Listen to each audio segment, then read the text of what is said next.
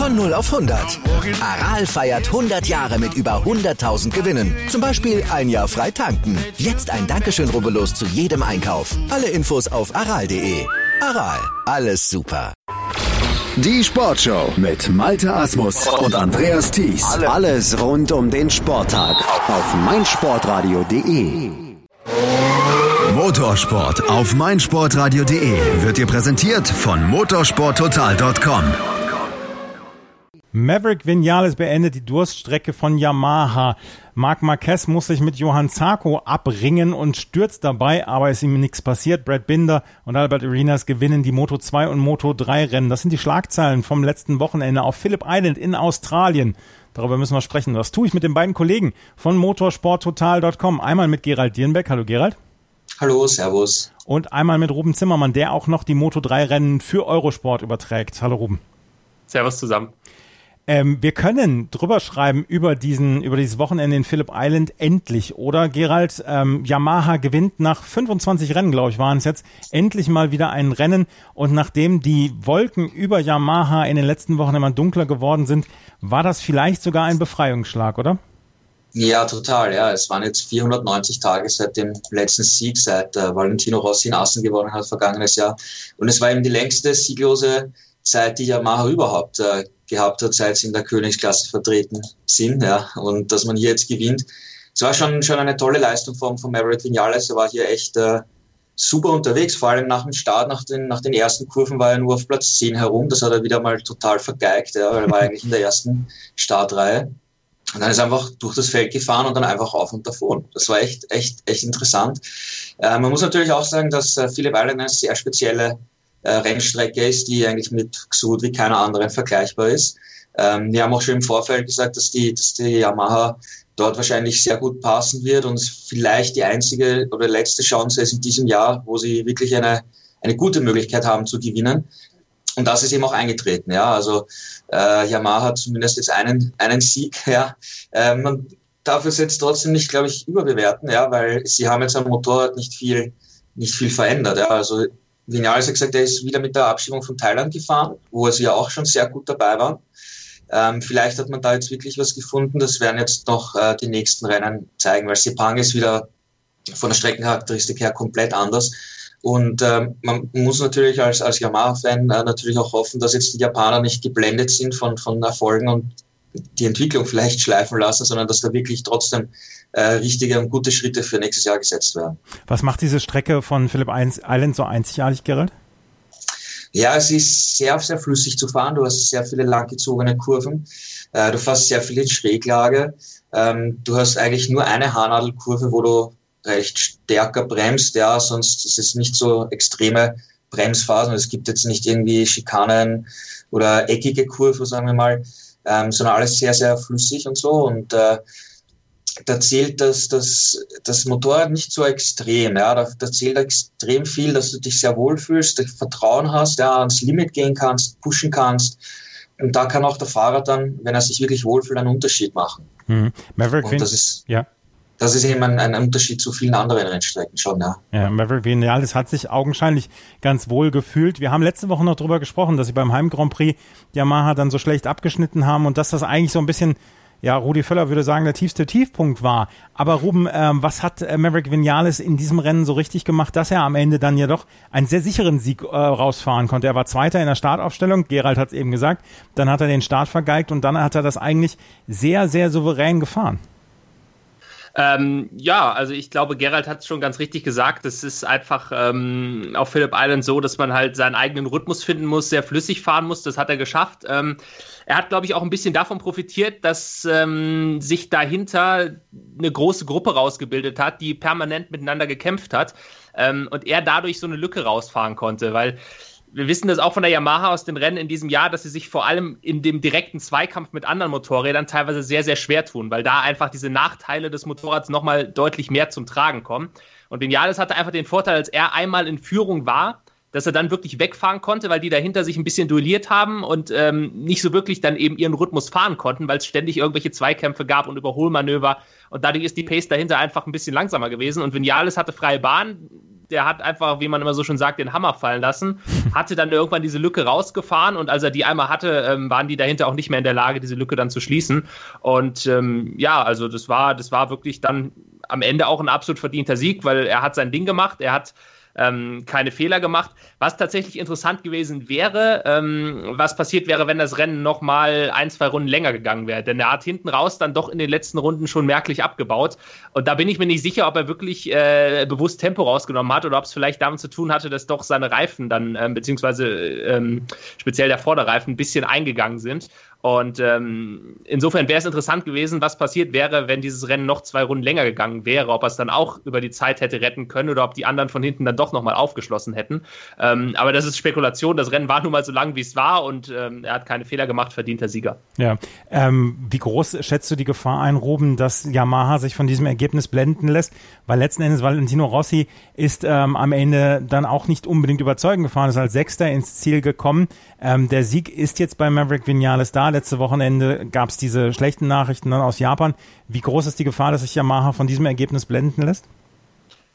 Das kann ich, um ehrlich zu sein, schwer einschätzen. Die Gefahr ist aber natürlich da, was wir halt nicht vergessen dürfen in diesem Rennen, das ist ganz klar. Äh, der Überflieger Marc Marquez ist halt relativ früh ausgeschieden. Ähm, und auch da kann man jetzt wieder drüber spekulieren. So wie ich gerade auch gesagt habe, was wäre gewesen, wenn das Rennen ein bisschen länger gewesen wäre, kann man genauso sagen, was wäre gewesen, wenn eben ein Marc Marquez nicht ausgeschieden wäre. Das darf man halt bei der ganzen Rechnung auch nicht außer Acht lassen, denn ich bin mir relativ sicher, wenn Marquez nicht ausgeschieden wäre, unverschuldet, ähm, hätte der mit Sicherheit auch ganz vorne mitkämpfen können. Und ich glaube tatsächlich, dass der äh, einem Maverick Vinales das Leben auch deutlich schwerer gemacht hätte. Und dann wäre es am Ende vielleicht für ihn so ein zweiter Platz gewesen, ähnlich wie, äh, sagen wir mal, Thailand, wo er ja dann auch ähm, im Ziel nur einen relativ geringen Rückstand hat, aber eben nicht gewinnen konnte. Also insofern muss man tatsächlich bei der Einordnung dieses Sieges sehr, sehr vorsichtig sein. Ähm, ich glaube jetzt einfach mal, dass man das bei Yamaha auch richtig machen wird, dass man da jetzt nicht sofort denkt, okay, einmal gewonnen, wir sind sofort wieder vorne mit dabei, wir müssen nichts Großartiges mehr machen. Ich glaube schon, dass man da in den vergangenen Monaten den Ernst der Lage auch erkannt hat. Ähm, aber das wird man abwarten müssen. Also das, das wird sich jetzt äh, vielleicht auch nicht unbedingt in, in den nächsten beiden Rennen, wir haben ja nur noch zwei in diesem Jahr zeigen, sondern dann erst 2019. Ähm, aber ich glaube schon, dass man ja auch den, den Winterfahrplan für 2018, 19, also jetzt für diesen Winter schon aufgestellt hat und ähm, da wird jetzt auch dieser Sieg, denke ich, nicht dafür sorgen, dass man da großartig ähm, in, in irgendeine Lethargie verfällt oder irgendwas. Ja, wo Ruben das Thema gerade aufgebracht hat, Marc Marquez, die Konstanz in Person, der die letzten drei Rennen gewonnen hatte, kaum ist er Weltmeister, scheidet er aus. Aber Ruben hat es auch gesagt, unverschuldet. Johann Zarko war wohl schuld mit daran. Äh, Gerald, was ist da passiert? Ja, es war irgendwie eine echt äh, blöde Situation, die zum Glück noch glimpflich ausgegangen ist. Ähm, wie gesagt, am Anfang, die ganze große Gruppe war beisammen. Es wird immer extrem viel überholt. Du hast den, den Windschatteneffekt auf der, auf der Zielgeraden. Ähm, ja, Marquez, äh, Zarco war halt ganz knapp an, an Marquez dran, auch im Windschatten. Ähm, auch eben von anderen Motorrädern, die, die vorne nebeneinander gefahren sind. Marquez hat dann eben doch kein Überholmanöver gesetzt, hat angefangen, die erste Kurve anzubremsen, ist vielleicht gar an seinem halben Meter nach links gerutscht, um sich halt um einlenken zu können. Und da war dann halt Zarko, der im Windschatten war und, und einfach zu knapp dran war. Und dann ist haben sich das Vorderrad von Zarko mit dem Hinterrad von Marquez berührt und Zarko ist halt abgestiegen und ziemlich, ziemlich heftig abgeflogen. Ähm, die, die nachfolgenden Fahrer haben auch hier ex, extremes Glück gehabt.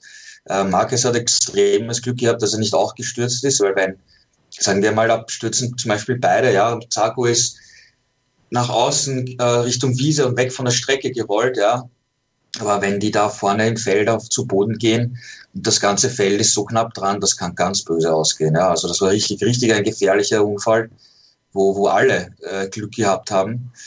Ähm, ja, wirklich, da waren alle Schutzengel dabei. Ja. Ich man hat es am, am Freitag gesehen im, im Training, wo der Cal Crutchlow gecrashed ist, alleine an der Stelle, wo er sich einen Knöchel gebrochen hat ähm, es ist eine gefährliche Rennstrecke, ja, und, und der Sport ist gefährlich und, und da waren wirklich alle, alle Schutzengel dabei. Mhm. Gab es hinterher Vorwürfe von Marc Marquez? Nein, gar nicht. Das war eine Rennsituation, das ging so schnell.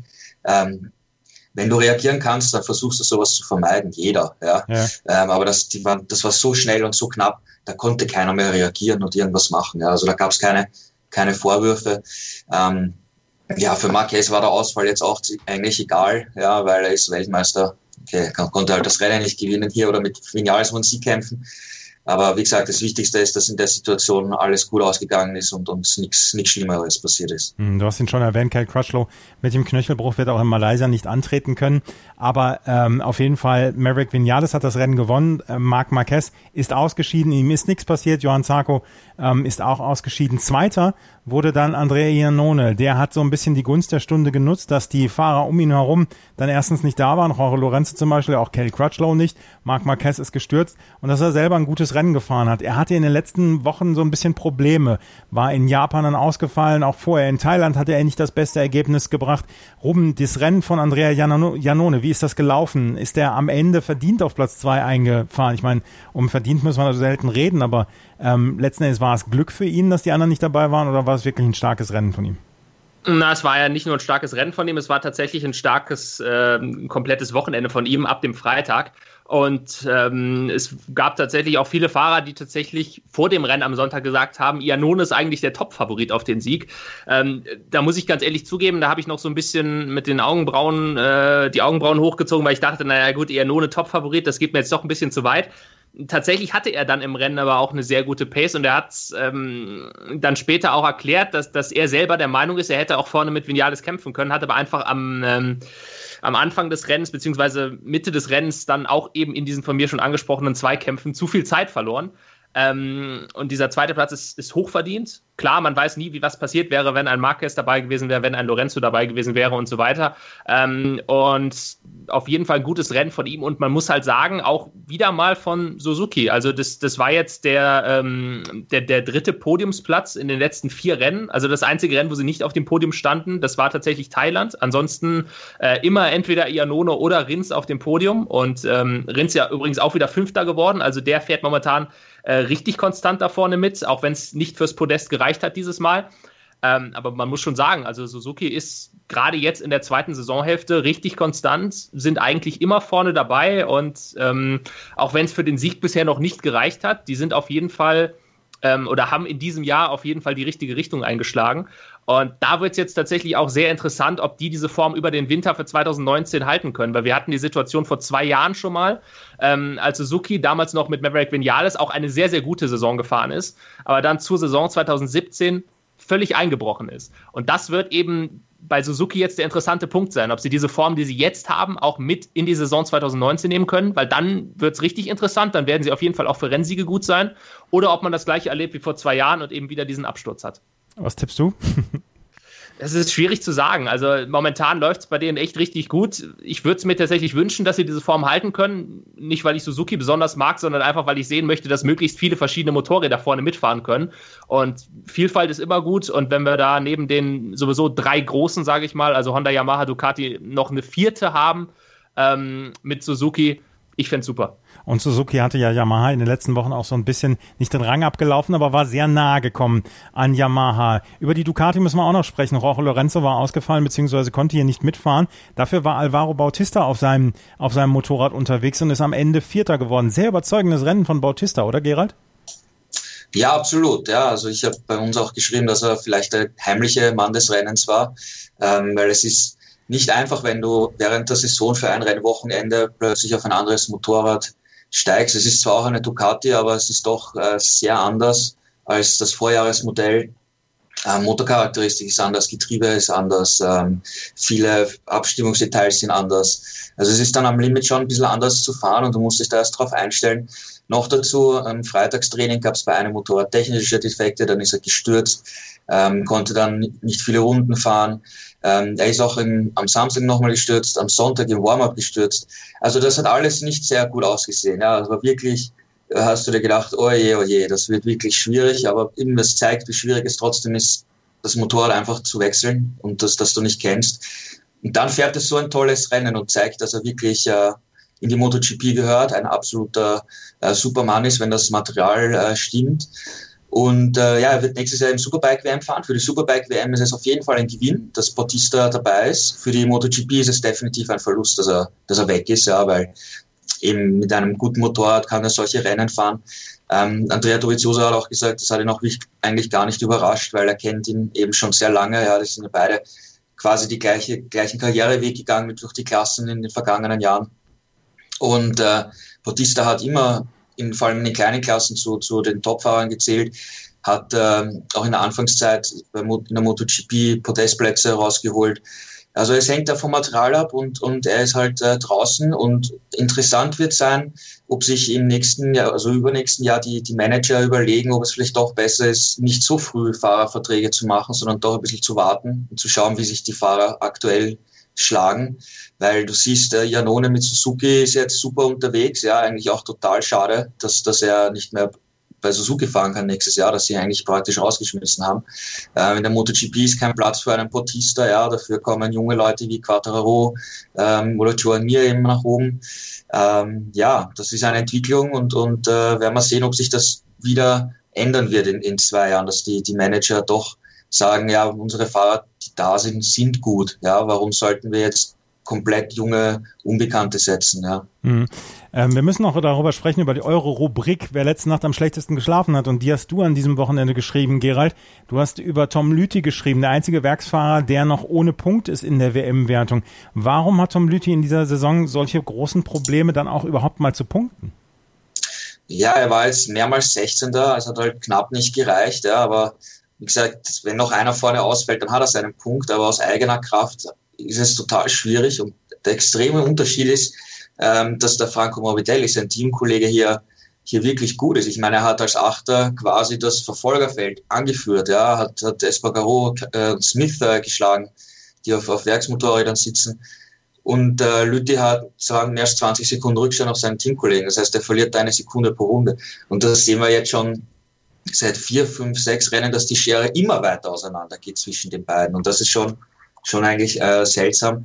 Aber ja, es ist, es ist die Situation im Team halt insgesamt schwierig. Ähm, Lütti hat nie wirklich äh, die Abstimmung so hinbekommen, dass er wirklich hundertprozentiges Vertrauen hat zum Motorrad, ähm, dass er wirklich sich wohlfühlt, dass er wirklich pushen kann.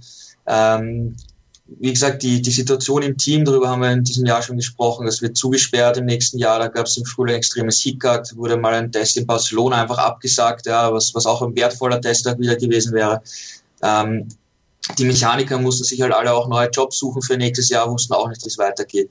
Und wenn dann noch die Ergebnisse ausbleiben, wenn es schwierig ist, dann kommst du in eine Spirale, in einen Kreislauf, aus dem es halt ganz schwer ist, wieder rauszufinden. Ja, es gab es auch schon jetzt seit nicht, zwei, drei Monaten keine privaten Testfahrten mehr. Das heißt, die fahren jetzt irgendwie die Saison halt zu Ende. Ja, und er ist jetzt, wie gesagt, äh, Xavier Simeon hat als 15 seinen ersten Punkt geholt in diesem, in diesem Jahr. Damit ist Lütte der einzige Werksfahrer und der einzige Rookie, also äh, Stammfahrer, nicht Werksfahrer, Stammfahrer, äh, der noch keinen WM-Punkt in diesem Jahr hat. Und naja, zwei Chancen hat er noch. Ja, ich würde es ihm wirklich wünschen, dass es doch noch irgendwie klappt. Mhm, wir werden sehen in den nächsten beiden Rennen, die dann noch folgen werden. Eine Nachricht haben wir noch. Ähm, Stefan Bradl wird Cal Crutchlow beim nächsten Rennen in Malaysia ähm, vertreten. Ruben, äh, war das eine überraschende Nachricht, dass es Stefan Bradl wird als Ersatzfahrer? Mm, nein, also das, das war eigentlich relativ logisch, weil er ist der Honda-Testpilot. Er ist ja in diesem Jahr auch schon einmal am Sachsenring für Franco Morbidelli eingesprungen, als der nicht fahren konnte. Ähm, und dass er jetzt für Crutchlow einspringt, ähm, nachdem der sich verletzt hat, ja, das war eigentlich der logische Schachzug. Und ja, wir können uns freuen. Mal wieder ein Deutscher in der MotoGP. Ja, also Stefan Bradl wird in Malaysia dann an der Stelle von Kel Crutchlow fahren, der sich, wie gesagt, beim Training hier verletzt hatte. Das waren die MotoGP News. Wir haben natürlich gleich noch Moto 2 und Moto 3 News und plus Sandro Cortese, über den müssen wir gleich auch noch sprechen. Das hier bei unserer großen Rückschau auf das MotoGP-Wochenende, auf das Motorrad-Wochenende, letztes Wochenende in Phillip Island in Australien und dann, ähm, dann auch über Sandro Cortese. Hallo, hier ist Willi Landkraft, Mr. Zweite Liga. Und ich höre mein Sportradio.de. Hören, was andere denken auf meinsportradio.de. In der Moto 2 hatte sich eigentlich in den letzten Wochen ein Rennen herausgestellt, was zwischen Francesco Bagnaia und Miguel Oliveira sich ab, äh, ja, abhalten sollte oder abspielen sollte. Äh, Francesco Bagnaia hat vor den letzten beiden Rennen jetzt schon über 30 Punkte Vorsprung. Miguel Oliveira hatte eigentlich eine Chance, hier aufzuholen bei diesem Rennen in der Moto 2, weil Bagnaia nur auf Platz 12 eingelaufen ist, aber Miguel Oliveira fährt nur auf Platz 11. Was war das für ein Zweikampf an der Spitze, Ruben, zwischen Bagnaia und Oliveira? Warum sind die beiden so weit hinten gewesen? Äh, ja, also ich glaube, wenn sie das wüssten, hätten sie es besser gemacht. ähm, ja, wir haben ja schon darüber gesprochen, dass äh, Philip Island ein sehr, ja, sehr, sehr individueller, sehr spezieller Kurs ist. Ähm, Interessant ist natürlich daran, dass, dass Oliveira da letztes Jahr noch gewonnen hat und dieses Jahr ging dann irgendwie gar nichts mehr und, und äh, interessanterweise bei Banya ja auch nicht. Und so hat man dann eine Situation, die wir eigentlich relativ selten haben, nämlich dass die TV-Kameras ähm, äh, einen Großteil des Rennens nicht nur bei der Spitze waren, sondern tatsächlich hinten bei einem Kampf äh, um Platz 11 weil das ist ja, das ist ja auch interessant gewesen, dass eben beide WM-Favoriten da hinten fahren. Die sind ja wirklich das, die sind ja wirklich das ganze Rennen gegeneinander tatsächlich gefahren, aber halt nicht um eins und zwei, äh, sondern um die Plätze 11 und 12. Ähm, war natürlich im Endeffekt ähm, für die WM-Situation ein Sieg, wenn man so möchte, für Banyaya, weil er ist derjenige, der vorne liegt. Ähm, und jetzt hat Oliveira halt einen Punkt gut machen können. Er ist Elfter geworden, Banyaya Zwölfter, aber das bringt ihm natürlich gar nichts. Also ähm, insofern der heimliche Sieger, auch wenn er ein katastrophales Rennen hat oder ein, oder ein katastrophales Rennwochenende hatte, ist eindeutig Banyaya, weil er hat in der WM quasi nichts verloren, hat jetzt die Riesenchance, ähm, vorzeitig in Malaysia Weltmeister zu werden, weil er ist in der WM ähm, nach wie vor relativ klar vorne, kann sich jetzt sogar leisten, ähm, das Rennen in ähm, Malaysia nicht zu gewinnen und trotzdem Weltmeister zu werden. Also da kann sich Oliveira dann auch auf den Kopf stellen. Ähm, insofern eher eindeutig der heimliche Sieger. Ähm, und wenn ich sage, er ist der heimliche Sieger, äh, der große Verlierer dieses Rennens, eindeutig Marcel Schröter, weil ich glaube tatsächlich, Marcel Schröter äh, hätte dieses Rennen eigentlich gewinnen müssen. Also er war ja, er war ja ursprünglich in der ersten Startreihe, hatte dann riesiges Pech beim Start, äh, dass er sein Motorrad nicht anbekommen hat, musste dann von ganz hinten losfahren ähm, und hat eigentlich eine Pace gehabt, die wirklich überragend war. Also der ist ja durchs ganze Feld gefahren vom letzten Startplatz aus, ist dann am Ende ähm, noch in den Top Ten gelandet und wenn der wirklich von vorne losgefahren wäre, ich bin mir relativ sicher, der hätte mindestens um den Sieg mitkämpfen können, wenn nicht sogar das Ding hätte gewinnen können. Also für ihn extrem ärgerlich. Ja, Marcel Schröter hier am Ende mit sieben Punkten, die er davon getragen hat. Auf Platz neun ist er am Ende eingefahren. Brad Binder hat das Rennen gewonnen vor Juan Mir und Javi Vierge der am Ende auf Platz drei eingefahren ist. Ähm, das war ein komisches Rennen in der Moto 2. Gerald Brad Binder aber in den letzten Wochen durchaus mit einer guten Form. Ist jetzt auf Platz drei in der WM-Wertung. Er wird nicht mehr Weltmeister werden können. Der äh, Abstand ist zu groß, aber insgesamt auf Platz drei, der hat gute Wochen hinter sich. Ja, absolut. Brad Binder hat sich da wirklich sehr gut entwickelt in diesem Jahr. Ähm, es war jetzt sein dritter Saisonsieg. Und dadurch, dass Oliveira nächstes Jahr in die MotoGP geht, ist er die, die Speerspitze in der Moto2 für, für KTM. Und er wächst hier immer mehr in diese, in diese Rolle rein. Und äh, also ich bin wirklich gespannt, wie das, wie das weitergeht, ja, wie, wie sich das nächstes Jahr dann weiterentwickelt.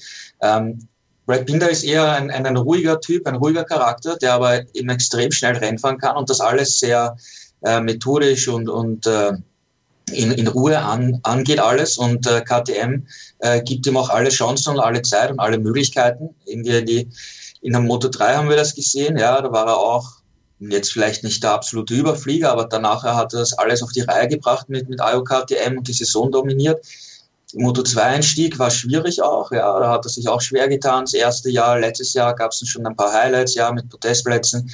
Dieses Jahr die ersten Siege und äh, ja, also ein langfristiger Plan und, und der wird auf jeden Fall sicher in den nächsten ein, zwei Jahren eine, eine große Rolle in der Moto 2 spielen. Ja, ähm, also auf jeden Fall hat das Rennen dann am Ende Brad Binder gewonnen und wir haben einen ja, Zweikampf um den WM-Titel, der wohl entschieden scheint. Francesco Bagnaia führt mit 36 Punkten in der WM-Wertung. In der Moto3-Wertung ist noch keine Entscheidung gefallen, auch wenn Jorge Martin mit 11 Punkten hier durchaus ein bisschen Abstand zwischen sich und Marco Besecchi halten konnte. Marco Besecchi, der keine Punkte einfahren konnte und äh, dem Rennen in Phillip Island seinen Stempel nicht aufdrücken konnte. Albert Arenas hat das Rennen gewonnen am Ende. Fabio Di Gianantonio auf Platz zwei. Arenas auf Platz drei. Ähm, entweder ja Sieg oder gar nichts, oder? Zweiter Sieg für Arenas und insgesamt ein gutes Rennen. Aber ansonsten hat er schon sehr viele Ausfälle in diesem Jahr gehabt, Ruben. Ja, man, äh, man kann im Prinzip sagen, das war jetzt sein erster richtiger Sieg, weil äh, diesen Sieg in Le Mans hat er ja nur damals bekommen, weil eben die Gian Antonio nachträglich noch diese Strafe gekriegt ja. hat. Ähm, tatsächlich war es jetzt auf Phillip Island aber wirklich so, dass eigentlich jeder das Ding hätte gewinnen können. Also ich glaube, als wir in die letzte Runde gegangen sind, lagen die ersten zehn innerhalb von einer Zehntelsekunde. Also das, das war wirklich ein reines Roulette-Spiel. Da kam es einfach darauf an, auf welcher Position bist du in der letzten Runde. Ähm, ein Spiel, was auch Philipp Oettel gut gespielt hat eigentlich bis zur letzten Runde, hat sich, hat sich in dieser Spitzengruppe relativ lange zurückgehalten, ähm, wollte dann in der letzten Runde angreifen, hatte dann eine leichte Berührung mit Martin und ähm, ist dadurch dann in dieser Gruppe zurückgefallen. Und weil es eben so eine enge Gruppe war, ist er tatsächlich nur 15. geworden. Also das muss man, das, das, das verdeutlicht ganz gut, wie eng das zugegangen ist. Also Oettel ist da wirklich um das, ums Podium gefahren, noch in der letzten Runde und hat dann zwei Sekunden verloren nach dem Zwischenfall und wird 15. Da bekommt am Ende nur einen Punkt. Also das zeigt wirklich, dieses, dieses Rennen hätte eigentlich jeder gewinnen können. Ähm, außer, du hast es schon angesprochen, äh, Marco Besecchi logischerweise nicht der, ähm, ja, jetzt zum zweiten Mal in drei Rennen unverschuldet ähm, zu Sturz gekommen ist. In Thailand war es Bastianini, der ihn da in der letzten Kurve abgeräumt hat. Dieses Mal war es Rodrigo, der ja, sich verschätzt hat und, und Bisecki mit ins Ausgerissen hat. Und es läuft tatsächlich jetzt so ein bisschen darauf hinaus, dass, dass in der Moto 3 am Ende derjenige Weltmeister wird, der einfach ja zum einen weniger Fehler macht, weil Fehler waren es von Besecki ja nicht wirklich. Das, war, das waren beide Stürze, für die er nichts konnte. Also der weniger Fehler macht und aber auch der einfach das nötige Glück hat. Und dieses Glück mit Ausnahme von, ähm, von Motegi, als, äh, als er selber gestürzt ist, das hatte zuletzt tatsächlich eher Jorge Martin. Also auch jetzt er ist nur Fünfter geworden, aber das sind halt wieder elf Punkte, die er dadurch gut machen konnte auf Besecki. Also das, das, das hat er, glaube ich, schon relativ clever gefahren. Er wusste auch durch diesen Ausfall von Besecki, er muss nicht unbedingt gewinnen, ähm, ist dann auf Nummer sicher gegangen, hat eben diese elf Punkte mitgenommen. Und ähm, ja, was auf jeden Fall schön ist natürlich, ist, dass wir zumindest eine Klasse haben in diesem Jahr, wo es wirklich einen spannenden WM-Kampf gibt. Also MotoGP ist schon durch, Moto2 ist sehr wahrscheinlich schon in Malaysia dann auch entschieden. Ähm, und in der Moto3 gehe ich wirklich davon aus, dass sich das Ganze bis Valencia hinziehen wird, denn wir haben ja nicht nur Martin und Besecchi, auch die Gian Antonio hat ja weiterhin rechnerisch noch Chancen. Also der liegt auch nur 20 Punkte hinter Martin. Ähm, und ich habe es ja gerade gesagt, also bei der Fehlerquote, ähm, beziehungsweise auch bei, bei diesem Sturzrisiko, was einfach besteht, kann es ja passieren, dass Martin und Besecki in einem Rennen ausfallen äh, in Malaysia, dann gewinnt die Gian Antonio und plötzlich führt er die WM an. Also das ist, das ist wirklich hauchdünn, das ist alles auf Messerschneide in der Moto 3, da kann sich mit einer Aktion die komplette WM auf den Kopf stellen. Ähm, ja, und ich freue mich auf jeden Fall auf die letzten beiden Rennen, weil das wird, das wird super spannend. Und wir hatten endlich mal wieder so ein Moto 3 Chaos, wenn ähm, jemand wie Philipp Oettel 2,1 Sekunden hinter dem äh, ersten oder hinter dem Sieger ins Ziel kommt und nur 15. wird und ähm, die ersten 14 innerhalb von einer Sekunde ist, das ist doch das, was die Moto 3-Fans haben wollen, oder Ruben?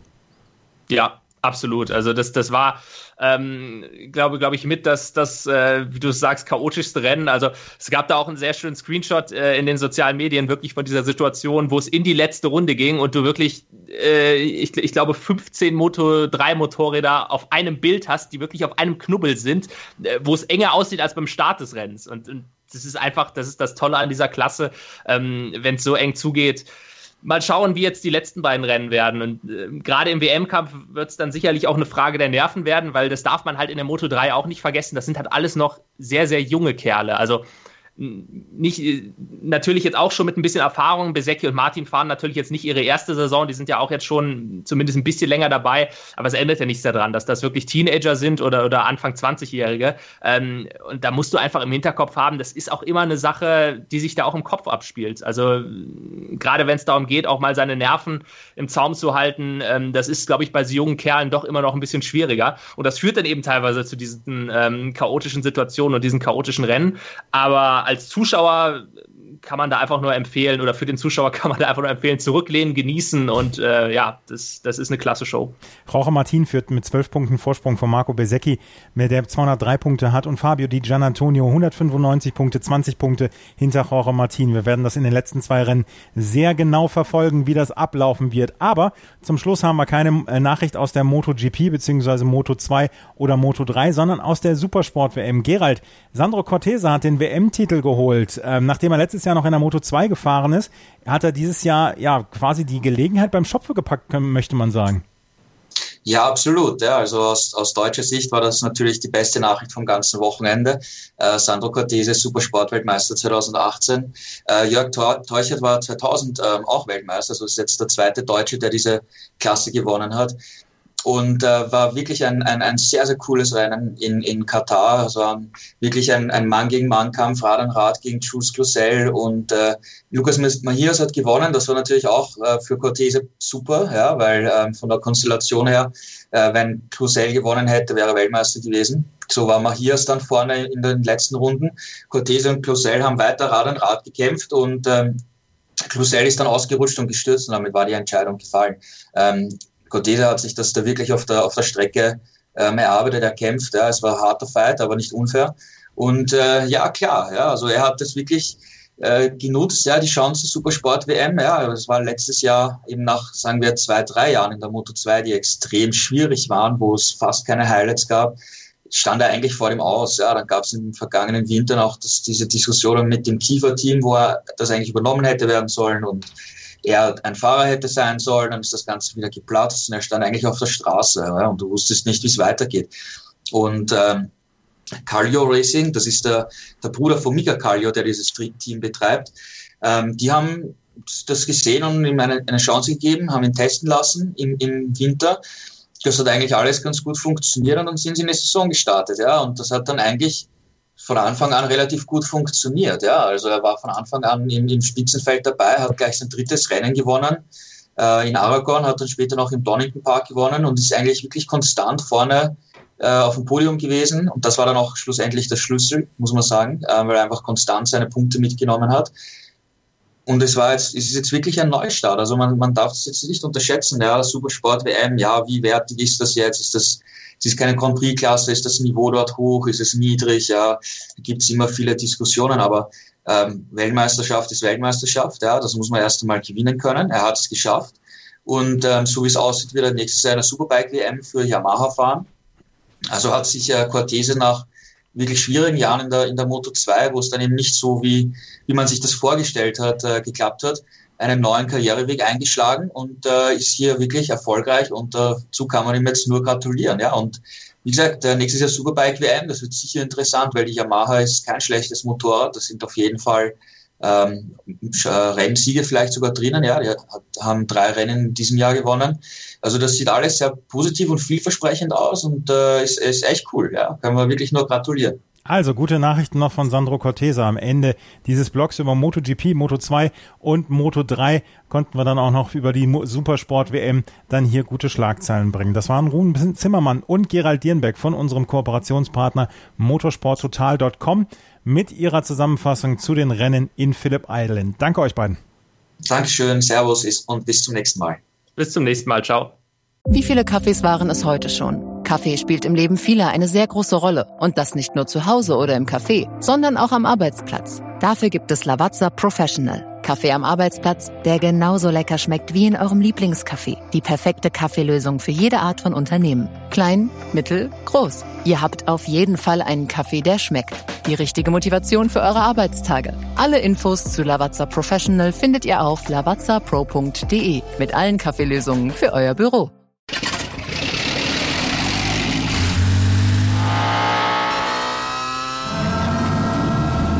0 auf 100. Aral feiert 100 Jahre mit über 100.000 Gewinnen. Zum Beispiel ein Jahr frei tanken. Jetzt ein Dankeschön, rubbellos zu jedem Einkauf. Alle Infos auf aral.de. Aral, alles super. Mein Lieblingspodcast auf meinsportradio.de. Hallo. Hier ist Andreas Thies von der Sendung Chip in Charge, dem Tennis Talk auf meinsportradio.de. Jeden Montag versorgen Philipp Joubert und ich dich mit den neuesten News aus der Welt des Tennis. Darüber hinaus bieten wir Dailies zu den Grand Slams oder auch Live-Übertragung von ausgewählten Turnieren. Wenn dir gefällt, was du von uns bekommst, freuen wir uns über eine gute Bewertung für Chip in Charge auf iTunes. Dir gefällt, was du hörst? Dann rezensiere unsere Sendungen jetzt auf iTunes und gib ihnen fünf Sterne.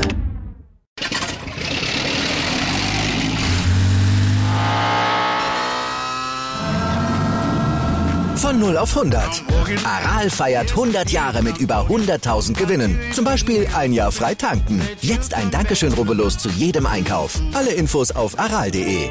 Aral, alles super. Ich habe mich natürlich schockverliebt, weil die war wirklich ganz, ganz klein. So begann die Mensch-Hund-Beziehung zwischen Christina und Tierschutzhund Frieda. Und wie es danach, nach dem ersten Moment der Verliebtheit, so weiterging und welche Klippen es danach zu umschiffen galt, das hört ihr in der neuen Ausgabe von Iswas Dog, dem Podcast für harmonische Mensch-Hund-Beziehungen. Iswas Dog?